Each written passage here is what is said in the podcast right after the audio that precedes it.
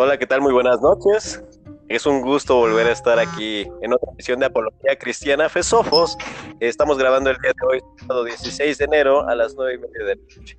Como sabrán, mi nombre es Braulio Antonio y en esta emisión tendremos el gusto, la dicha de platicar de acerca de un tema que es bastante controversial en la iglesia este, hoy en día y hablaremos sobre la salvación, sobre los diferentes puntos de vista sobre si se pierde o no se pierde, si el cristiano de veras este, pierde la salvación o simplemente nunca fue cristiano.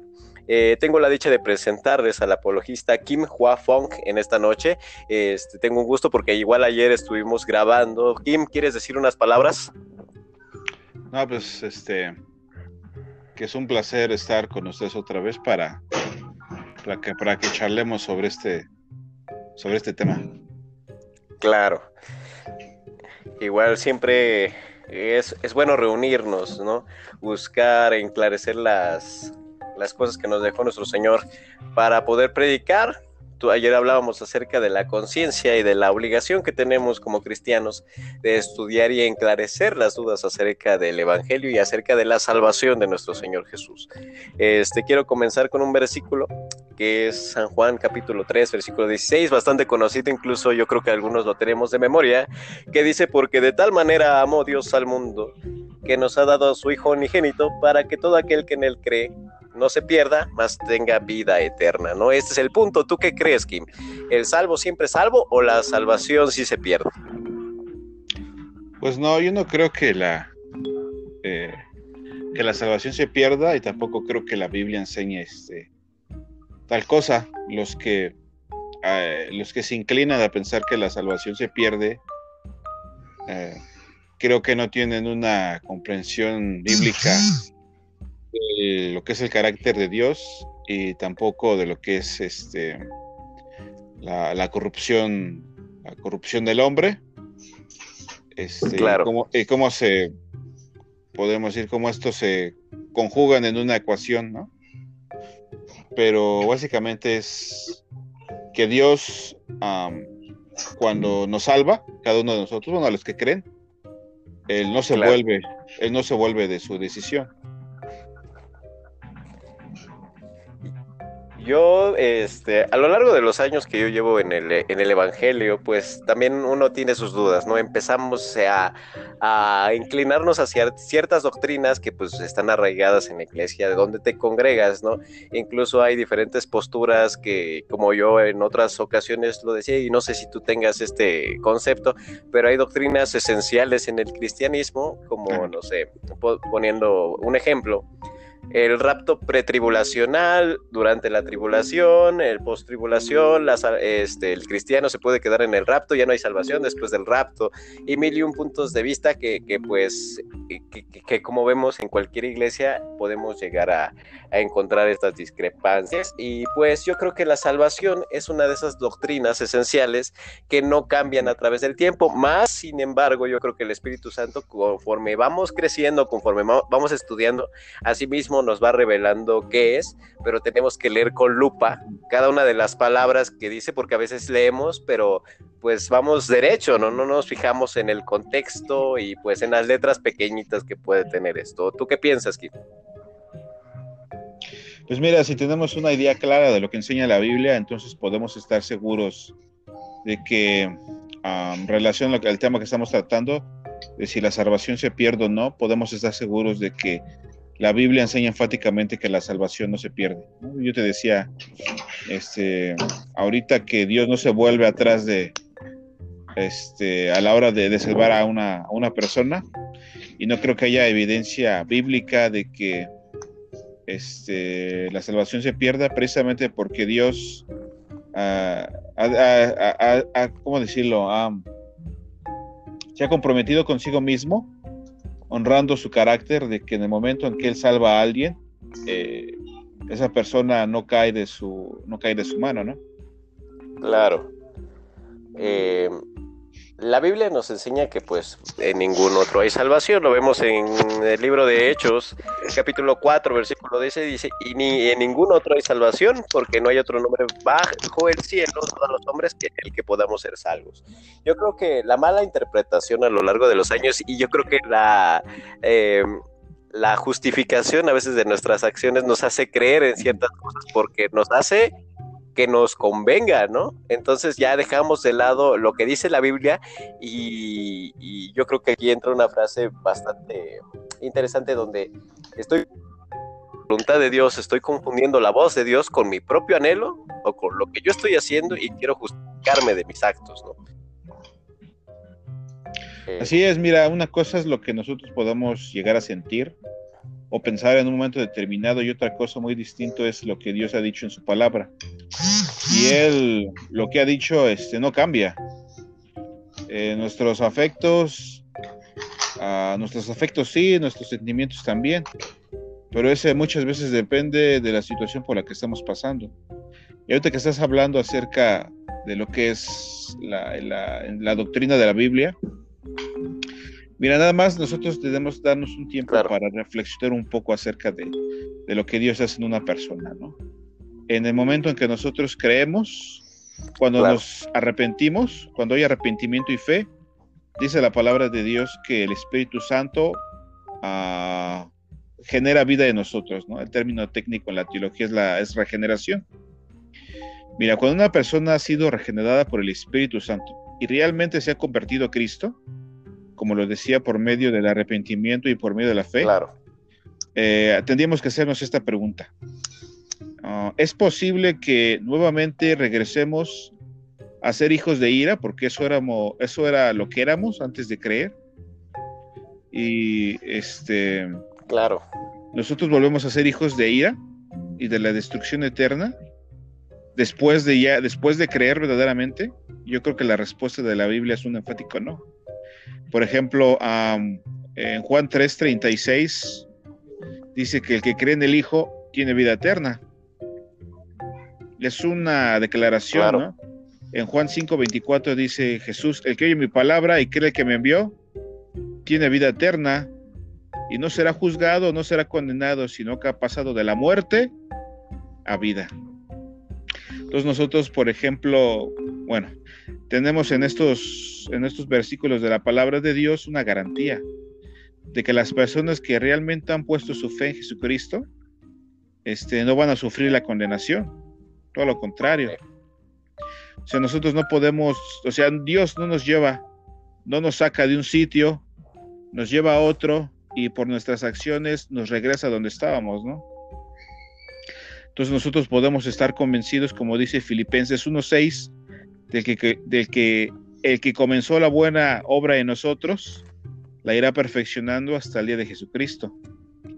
Y el profeta también dice en Jeremías 32.40 que Dios pondría su temor en el corazón de su pueblo y que no se apartarían de él, ¿no? Entonces, hay, hay, hay evidencia bíblica de claro. que, que, enseña o que nos muestra que la, que la salvación no, no se pierde, ¿no?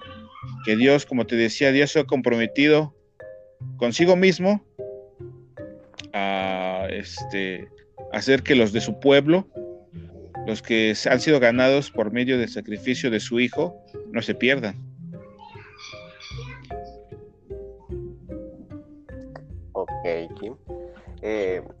Ahorita tú mencionabas algo bien interesante, ¿no? A veces este, nos dejamos llevar por nuestra propia teología personal. Y yo creo que he aquí cuando muchas, muchas personas que no tienen el concepto o no son tan maduras en el Evangelio, pues tienden a malinterpretar o tienden a este incluso decir que la Biblia se contradice, ¿no? Porque no hay una este no nos ponemos de acuerdo.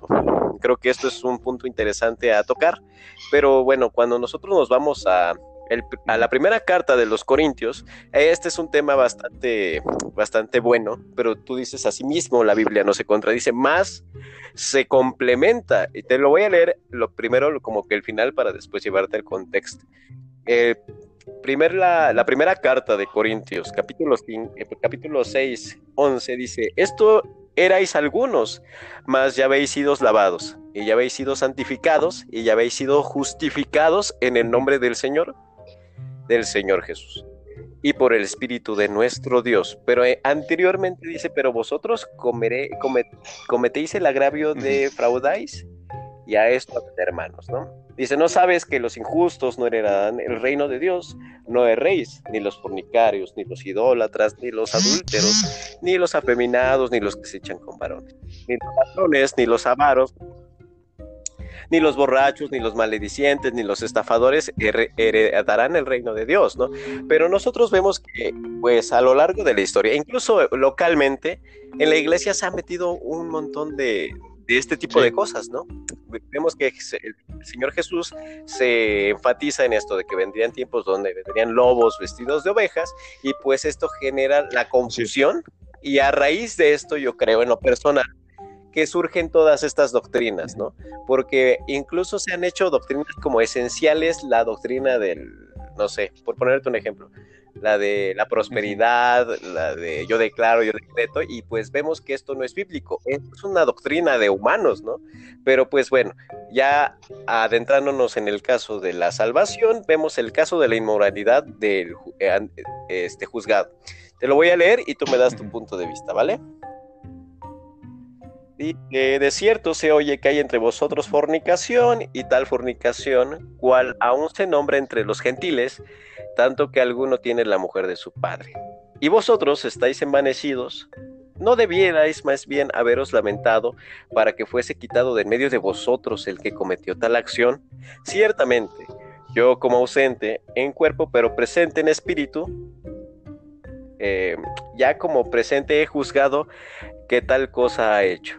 En el nombre de nuestro Señor Jesucristo, reunidos vosotros y mi espíritu con el poder de nuestro Señor Jesucristo, el tal se ha entregado a Satanás para destrucción de la carne, a fin de que el espíritu sea salvo en el día del Señor Jesús. No es buena vuestra jactancia, ¿no sabéis que eh, un poco de levadura leuda toda la masa? Limpiaos pues de la vieja levadura, para que seáis nueva masa, si levadura como sois, porque nuestra Pascua, porque es Cristo, ya porque es Cristo ya fue santificada por nosotros.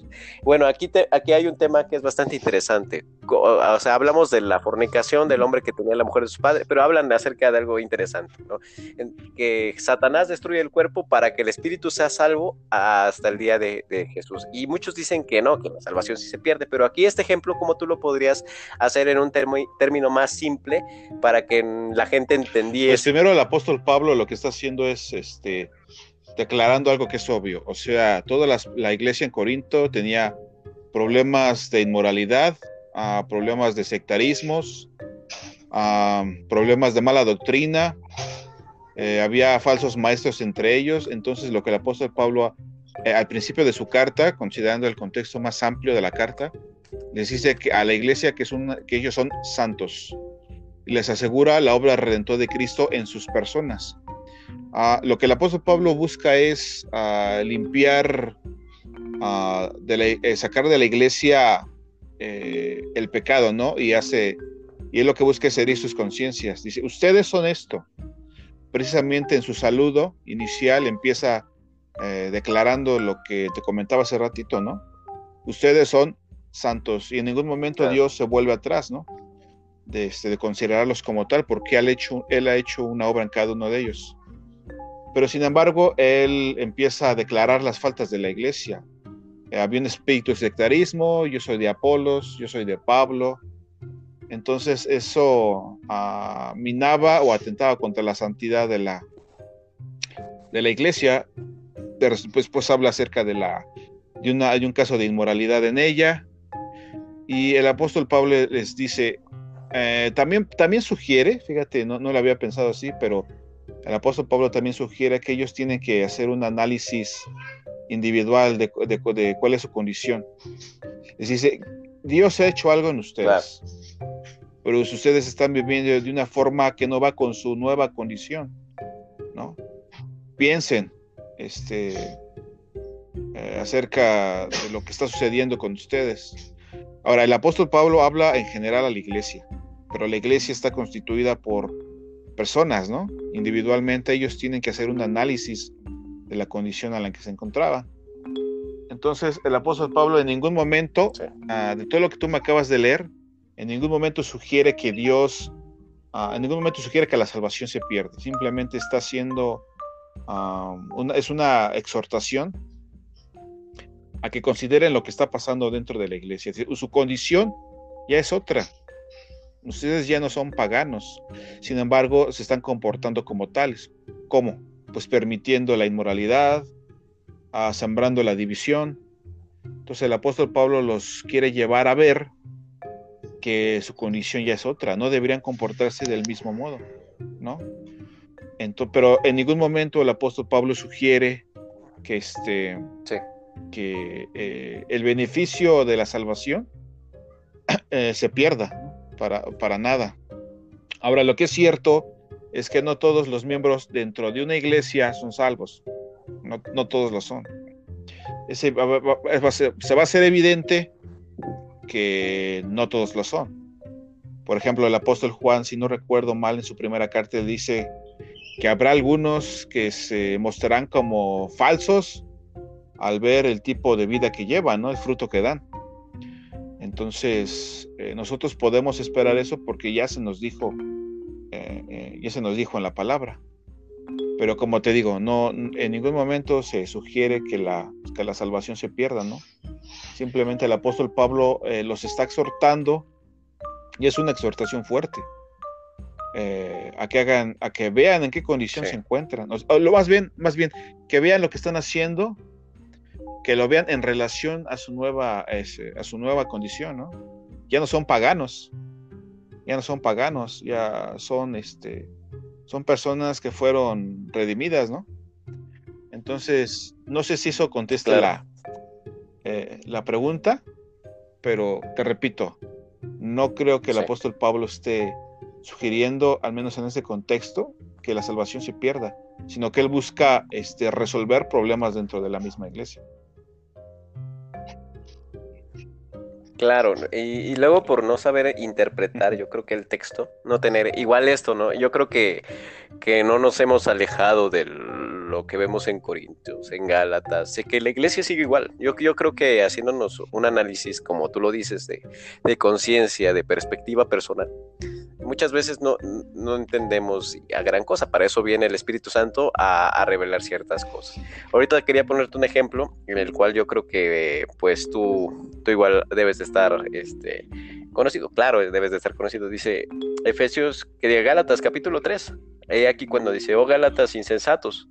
Dice, ¿quién nos fascinó para no obedecer a la verdad? A vosotros cuyos ojos Jesucristo fue ya presentado claramente entre vosotros como crucificado. Esto solo quiero saber de vosotros.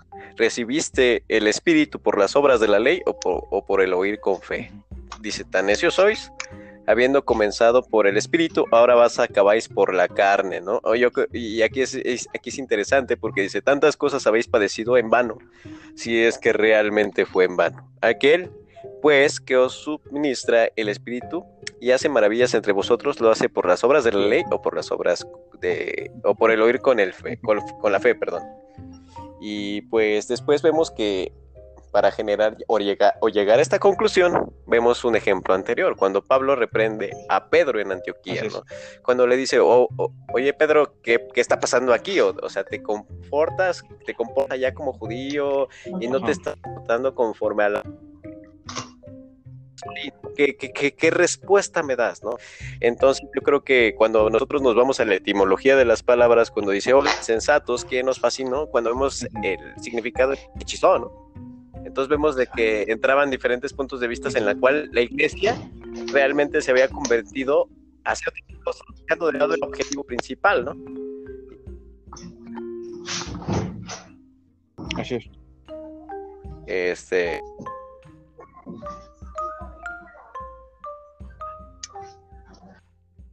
por ahí hubo un, hay un corte. Sí, tú, me decías, me citabas Gálatas 1, ¿no? Gálatas capítulo 3. El apóstol Pablo los reprende, 3, eh, perdón, disculpa, donde el apóstol Pablo les dice que es como es posible que ellos pasaran de depender del espíritu a depender de la carne, ¿no? Y como bien dices, las palabras importan. Eh, la mayoría de las veces, eh, cuando el apóstol Pablo usa la palabra carne en, sus epístolas, la mayoría de las veces las, lo usa en un, en un sentido negativo, ¿no? Eh, en este caso, la palabra carne, sarx, se refiere al, al esfuerzo humano. Si, ustedes recibieron el Espíritu y por medio del Espíritu Dios cambió sus corazones y sus naturalezas, ¿cómo es posible que ustedes no dependan del Espíritu para seguir con su carrera, no? Sino que dependen de la carne, o sea, del esfuerzo humano. Cuando el esfuerzo humano, pues obviamente no, este, no te lleva a ningún lado. Y después el apóstol Pablo habla acerca de la ley. Tú sabes bien que lo único que la ley hace es condenar al, al hombre, ¿no? Precisamente porque el hombre no puede cumplir como Dios espera la ley. Eh, la ley, aparte, lo que le muestra al hombre es el estándar de justicia y de santidad de Dios, pero no puede ser otra cosa. Por eso es que el apóstol Pablo les dice, ustedes, ¿cómo es, cómo es posible que, ah, que al principio de su carrera dependieran del Espíritu? Y en algún momento dado dependen del esfuerzo humano o de la carne, que no lleva a ningún lado. Este, y es curioso porque esto está precisamente relacionado con el hecho de que toda la obra, ah, toda la obra redentora ha, sido obrada por Dios, ¿no? Valga la redundancia. Entonces es Dios el que todo lo que nosotros hacemos, mira, por ahí, por ahí oí a alguien decir que la fe es la única, es el único acto del hombre que no es una obra porque nosotros tenemos que creer, ¿no? Para estar bien con Dios tenemos que creer su testimonio. Sin embargo, la misma Biblia dice que la fe es una gracia de Dios. Una fe que salva no nace de tu corazón. ¿Por qué? Porque tu corazón está muerto. O sea, espiritualmente el hombre está muerto. Entonces, ¿cómo es posible que pueda haber vida de donde hay muerte, no? Tiene que haber un, factor externo eh, que inyecte vida en este caso vida espiritual al corazón, a un corazón donde no la hay. Entonces, por eso que el apóstol Pablo se sorprende, ¿no? Eh, en eh, la carta de los Gálatas cuando les dice, empezaron por el espíritu y ahora quieren terminar por la carne, pues son unos insensatos, ¿no? No se puede. Entonces, este, de nueva cuenta nosotros podemos ver cómo todo lo que tiene que ver con nuestra salvación, con nuestra, ah, con la salvación del alma, tiene todo lo, todo lo obra Dios todo lo obra Dios. Y a propósito de la, de la cita que tú me, que, tú me compartías, pues yo, yo, creo que sí, que sí ajusta. Ahora, hablando de la doctrina, me decías que hay doctrinas cardinales, ¿no? Esas doctrinas que no, que no puedes comprometer. Ya hay doctrinas que podremos considerar secundarias. Entonces, cuando hablamos acerca de la salvación del alma, no podemos eh, poner esta enseñanza como una doctrina secundaria, no es cardinal. Entonces, sí se tiene que discutir, sí se tiene que hablar. Una vez platicando con, eh, con Javes, que es el director de aquí de Fesofos, yo le decía que ah, hay hermanos que creen que la salvación se pierde y que realmente nosotros podemos asegurar que a pesar de lo que creen, son cristianos genuinos. Simplemente diferimos en, cuanto a, a, la forma de ver, en la forma de ver de cómo Dios aplica, la, de cómo obra la salvación en las personas, ¿no? Y es algo que se tiene que discutir, o sea, no podemos decir, esta es mi opinión, o esta es tu opinión, o esta es mi interpretación, y esta es tu interpretación, y que las dos estén en lo correcto, ¿no? Una, o, o tu interpretación está mal, o la mía está mal, ¿no? Entonces tenemos que, que ser, ¿cómo decirlo?, concienzudos, a poner atención a lo que la Biblia dice, pedirle adoración a Dios que nos dé entendimiento y no buscar dividir. Pero ciertamente este es un tema un poco escabroso, ¿no? Pero que se, pero que se tiene que, que se tiene que considerar. Sí, claro. Eh, yo creo que a veces la herejía es llevar una verdad al extremo, ¿no? y a veces caemos en este tipo de, error, ¿no? Y generalizamos o hacemos de una de algo que podría ser tan simple algo que incluso genera, como tú lo dices, discusión, pelea y pues ya quedas mal con tu hermano, ¿no? Por, llevar más allá tu, pensamiento, ¿no? Hace algunos años, hace algunos meses, bueno, más bien meses, eh, cuando inició esto, esto de la pandemia, hubo diferentes puntos de vista, pero pues hubo como que hay, de todo en la iglesia, ¿no? Nos encontramos con, con gente que es conspiranoica y, diferentes casos, ¿no? Pero yo escuchaba el caso de un pastor, de un evangelista.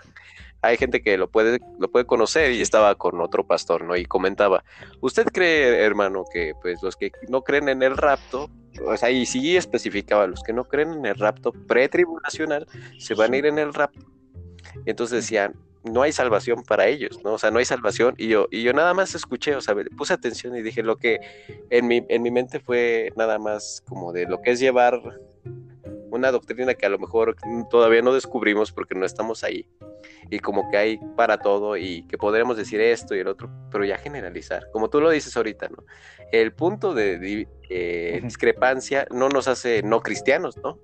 Nada más es la diferencia del pensamiento, ¿no? Pero no por eso podemos satanizar y mandar al infierno a la gente, ¿no?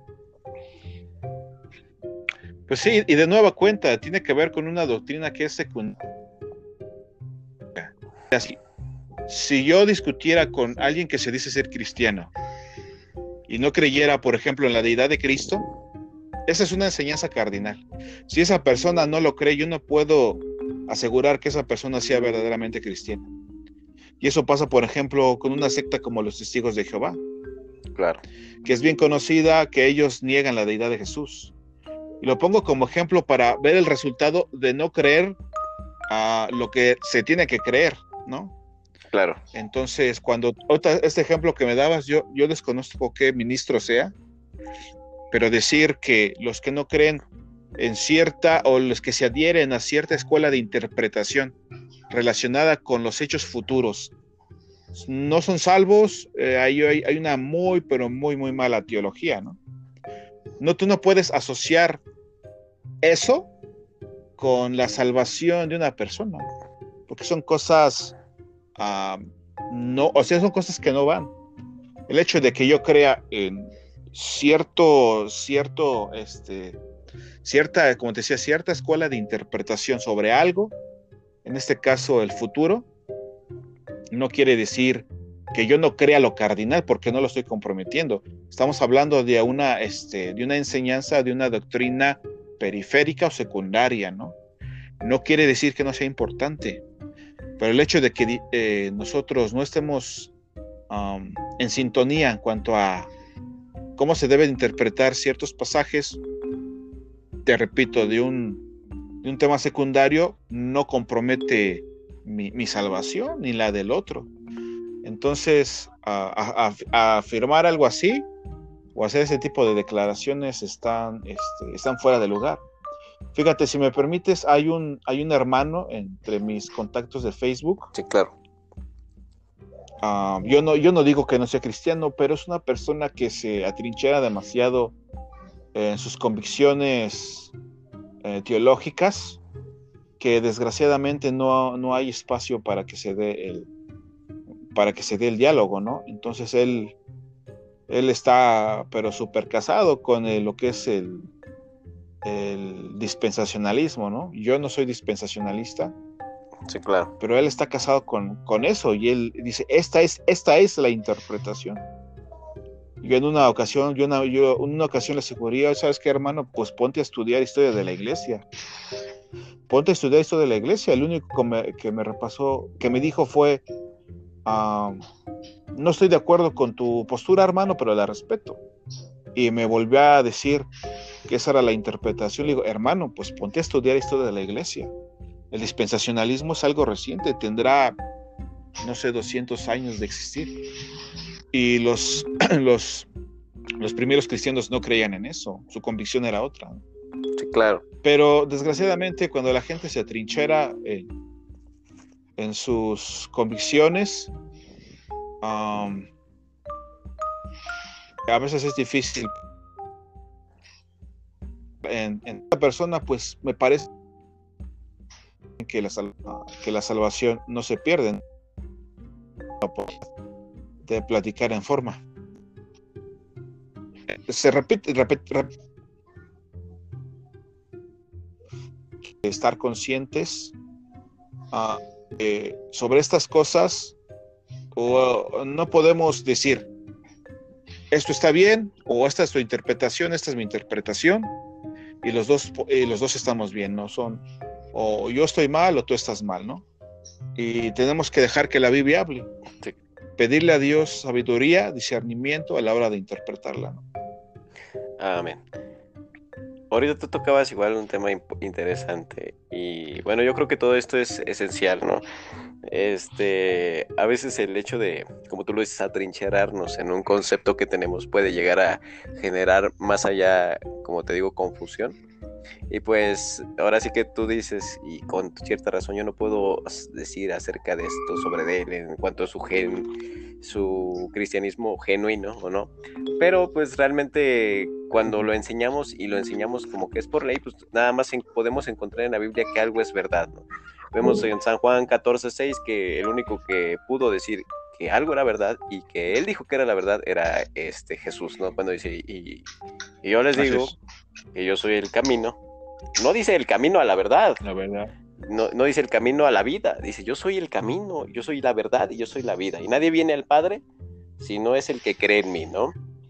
Entonces, este, ahorita retomando un poquito de preguntas anteriores y de comentarios anteriores, pues podemos ver algo interesante. En San Juan, como lo decíamos anteriormente, San Juan 3:16 dice, porque de tal manera amó Dios al mundo, o sea, aquí no se compromete como de, no, bueno, algunos, ¿no? Dice al mundo entero.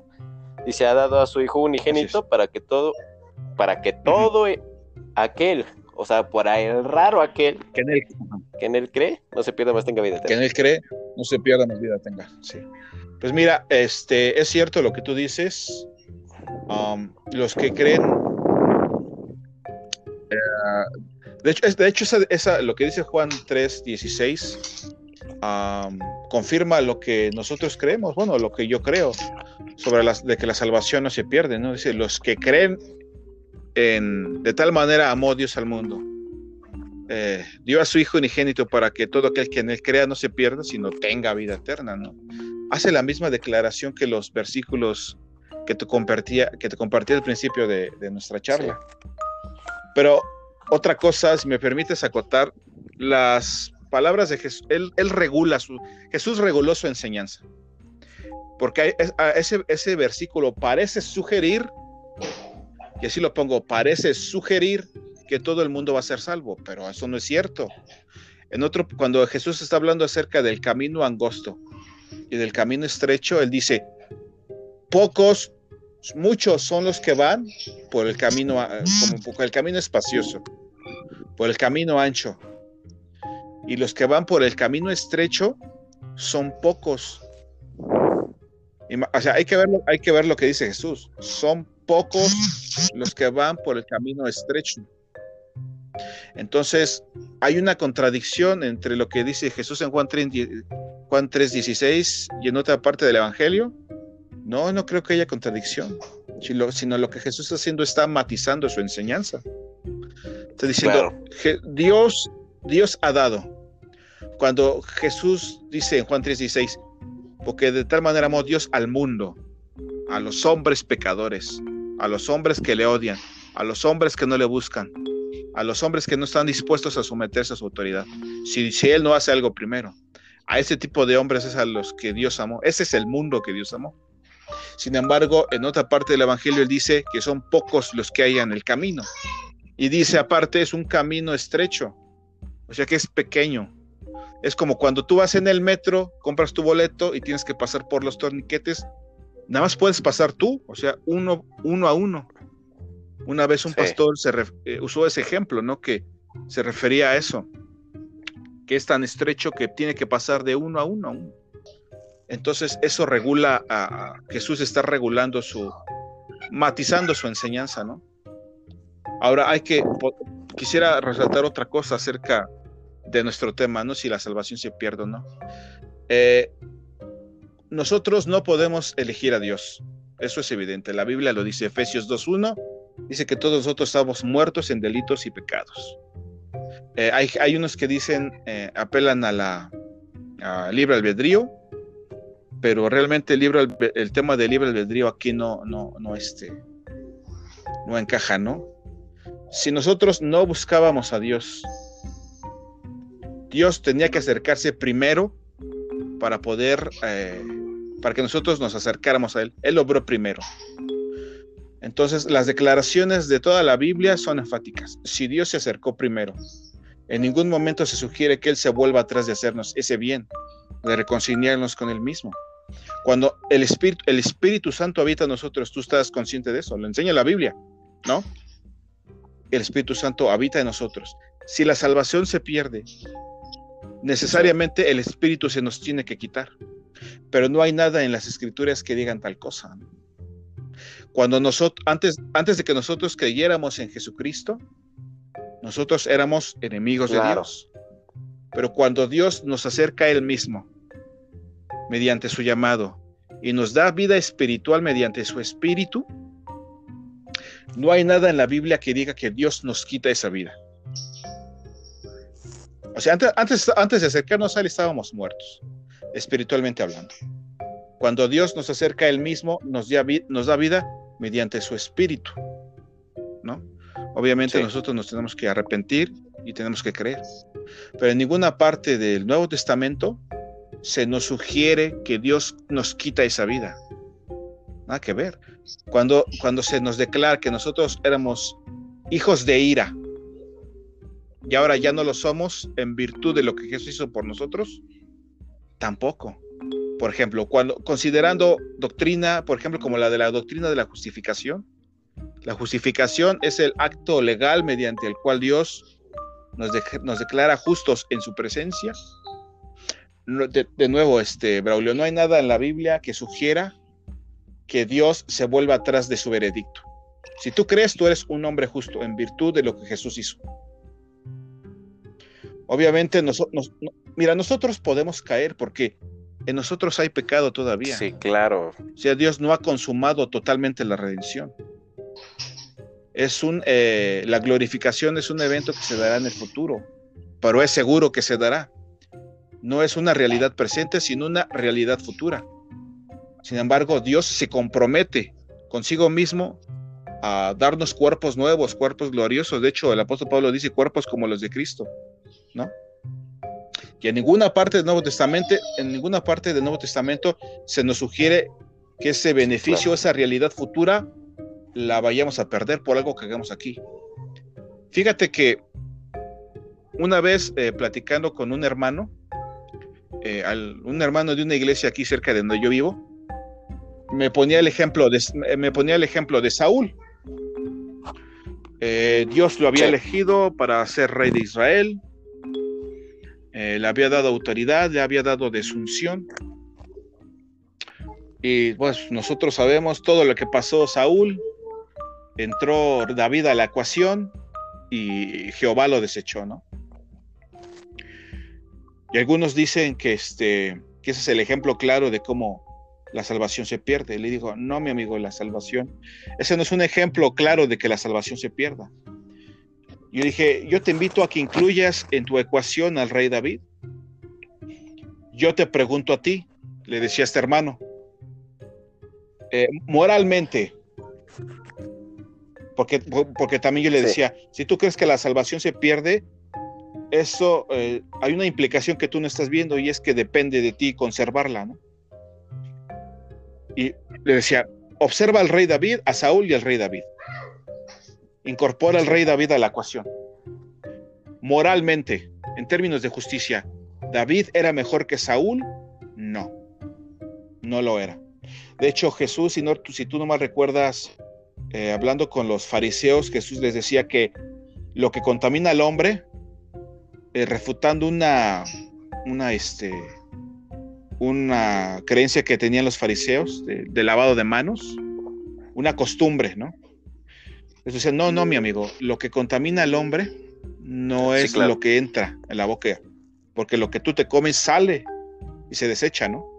Dice que lo que contamina al hombre es lo que está dentro de su corazón.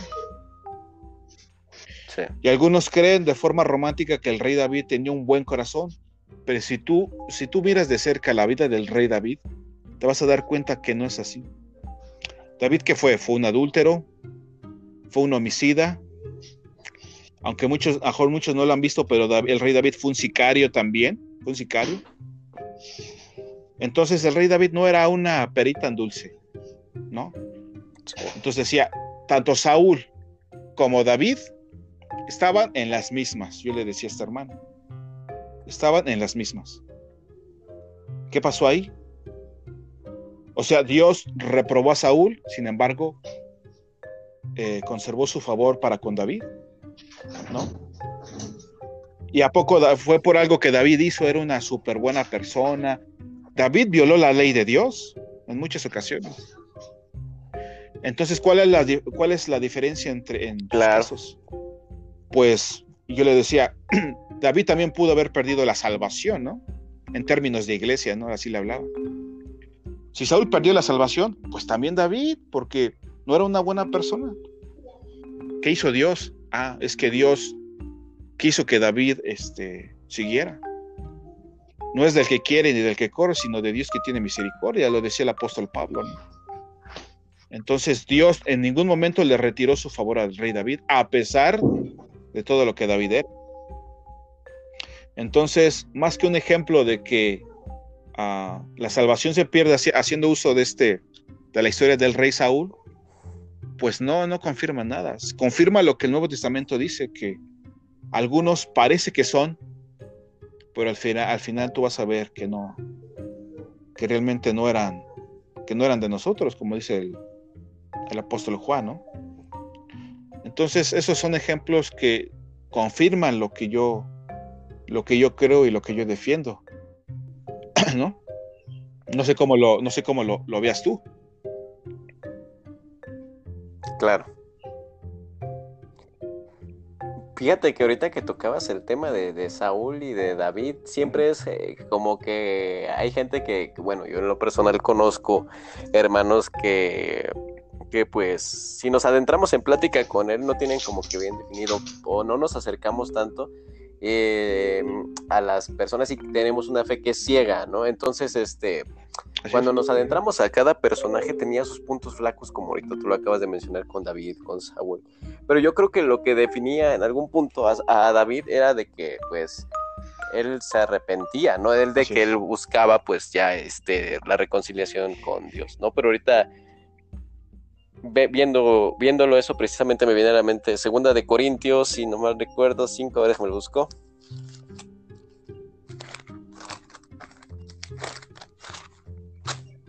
Segunda de Corintios 5 dice, conociendo pues el temor, ah, mira, aquí lo dice. De modo que si alguno está en Cristo, nueva criatura es. Las cosas viejas pasaron y aquí todas son hechas nuevas. Y todo esto proviene de Dios, quien nos reconcilió consigo mismo por Cristo.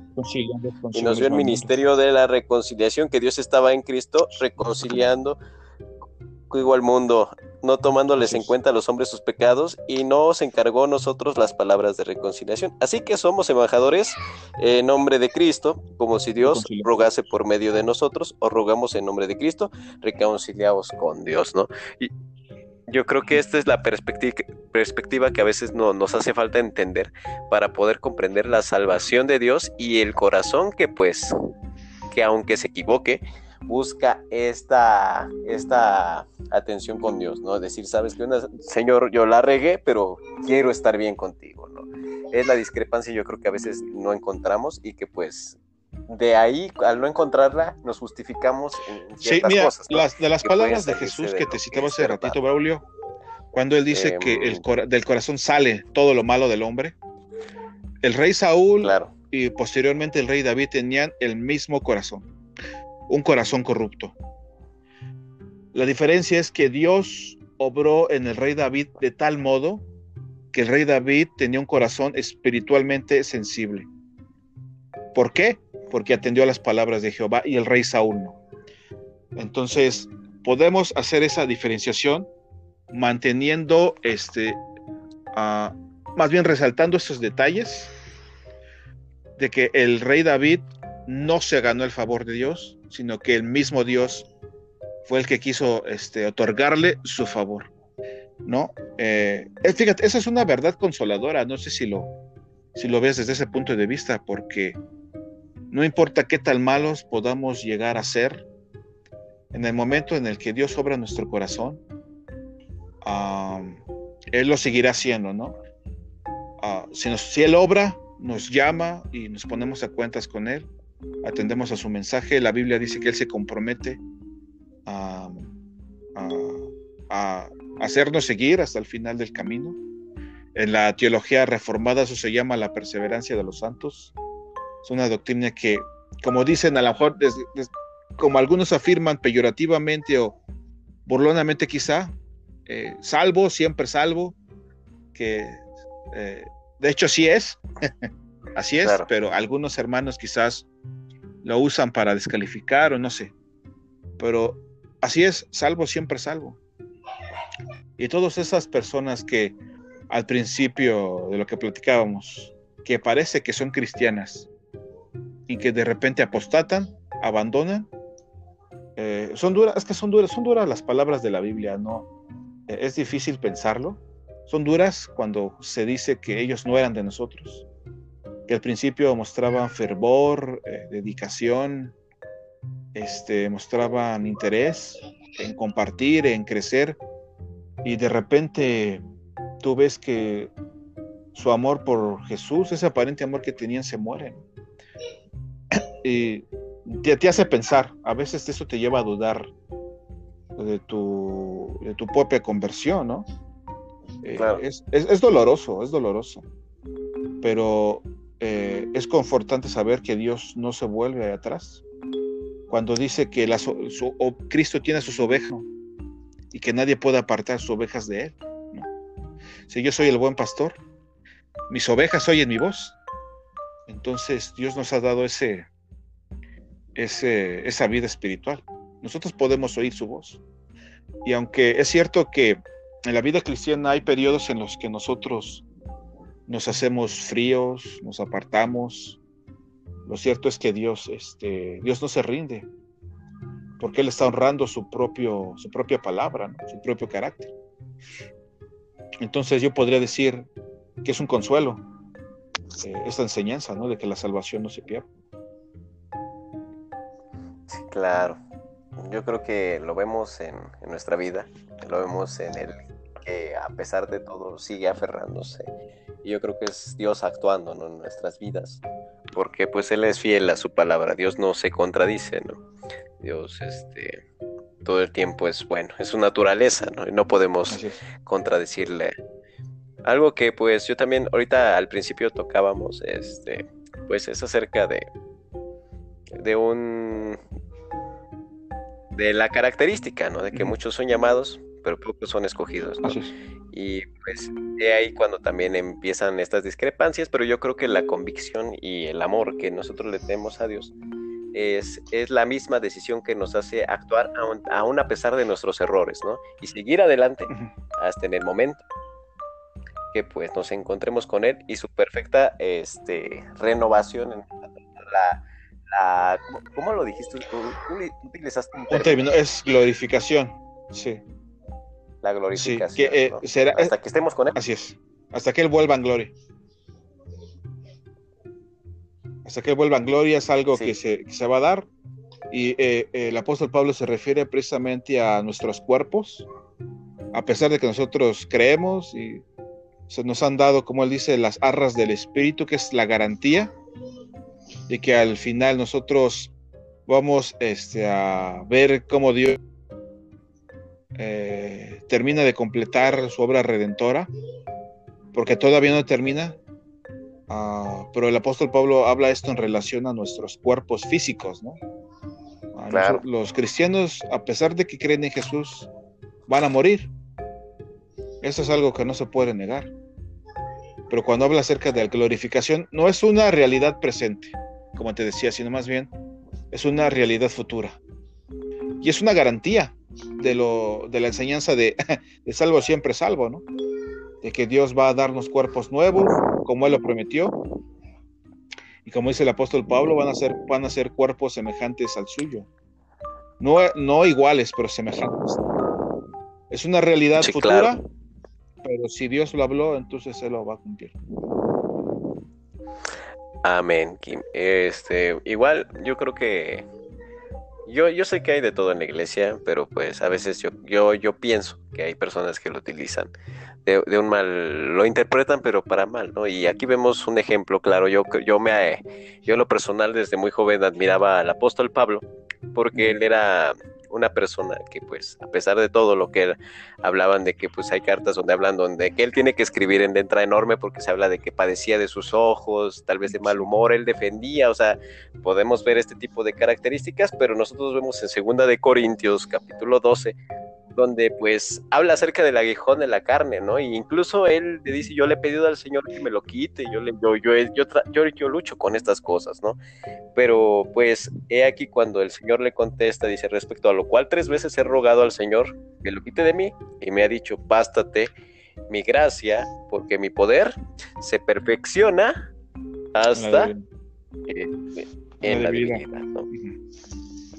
Entonces, aquí cuando tú lo dices, las arras de la esperanza de que constantemente Dios está tratando con nuestras vidas, ¿no? Y entonces, he aquí cuando hago una, pregunta de conciencia, ¿no? Para los que todos los que nos escuchen y que tengan otro concepto, porque pues el mismo libro de Corintios, que, que es primera carta de Corintios, que ahorita nosotros tocábamos acerca del ejemplo de la inmoralidad. Sí. Pues, adelante nos dice, los que están en, el Evangelio, pues si están en estas cosas como las borracheras, como los fornicarios, idólatras, que aún conociendo de la verdad siguen en estas cosas, pues los invito a hacer un autoanálisis y que podamos entender si realmente la salvación se pierde o tú nunca fuiste salvo, ¿no? Así es, sí, esa es una, eh, si tú notas hay un mundo de diferencia en afirmar una cosa y afirmar la otra, ¿no? Eh, ese, como te decía, Ah, va a haber episodios en nuestra carrera en que va a haber frialdad, va a haber falta de interés, pero Dios no nos va a soltar de su, de su mano, precisamente porque Él así lo ha dicho. Pero vamos a continuar. Y en el segundo caso, no. Dice eh, el libro de Proverbios que siete veces cae el justo y esas siete veces, esas siete, esas siete veces se, Ah, se levanta, no, no se queda en el piso. Entonces, claro. Si nosotros comprendemos bien la enseñanza, eso va a inyectar en nuestros corazones y en nuestras, en nuestras almas el ánimo que nosotros necesitamos. Y te repito, este Braulio, como te decía al principio, hay hermanos que no creen.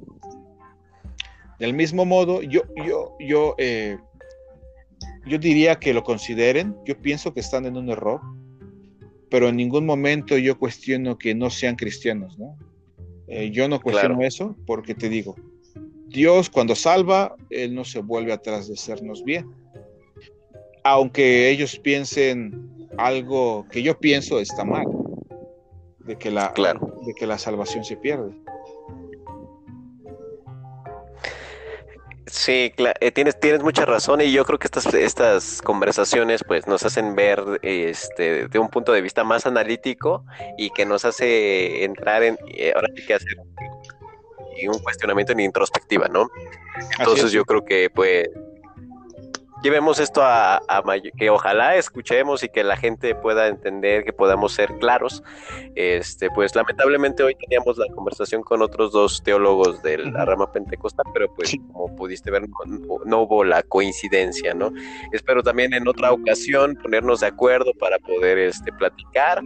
Yo en lo personal creo en, en estas palabras, yo creo que Dios no es como nosotros, que se vuelve atrás de sus decisiones. Yo creo que Dios es firme y Dios he hecho el sacrificio perfecto y no se volvió atrás. Si no, pues ah, también podríamos hacer muchas cosas atrás, pero ya sería entrar en... El amor de Dios es para todos, el que escucha, el que entiende, y no hay que darle tantas vueltas a algo que es un regalo de Dios, es gracia. Así es, sí. Es, un y pues ya para... un, regalo, un regalo nada más lo recibes y das las gracias, ¿no? Y lo disfrutas. Amén. Entonces hay que ser conscientes, hay que actuar y por nuestros frutos nos conoceremos y hasta el final los que nos glorifiquen o a los que no, pues entenderemos que, estamos haciendo bien. ¿no? Entonces, pues ya para finalizar esta, esta emisión, yo creo que salieron chispas, ¿no? De esta, de esta plática. Sí. Y pues ojalá en otras emisiones podamos este, encontrarnos igual con diferentes temas y armar una, llegar a un punto de vista en el cual todos podamos ser conscientes. Me despido de ti, Kim, y te agradezco que tengas el tiempo para poder conversar, conversar perdón, para, para, poder compartir tus ideas, que a final de cuentas es para esto, eh, compartir el Evangelio, un Evangelio claro y tener fe más conocimientos, como dice el eslogan de nuestra, de nuestra página, ¿no? Entonces te agradezco. Ah, pues, este... Ah, no, te pues, agradezco mucho, claro. Les agradezco a ustedes también el tiempo y la, y la invitación para poder charlar este, de estos temas que son muy, este, que son muy, son muy importantes. Claro. Yo te agradezco tu tiempo y pues ojalá estemos en otras emisiones.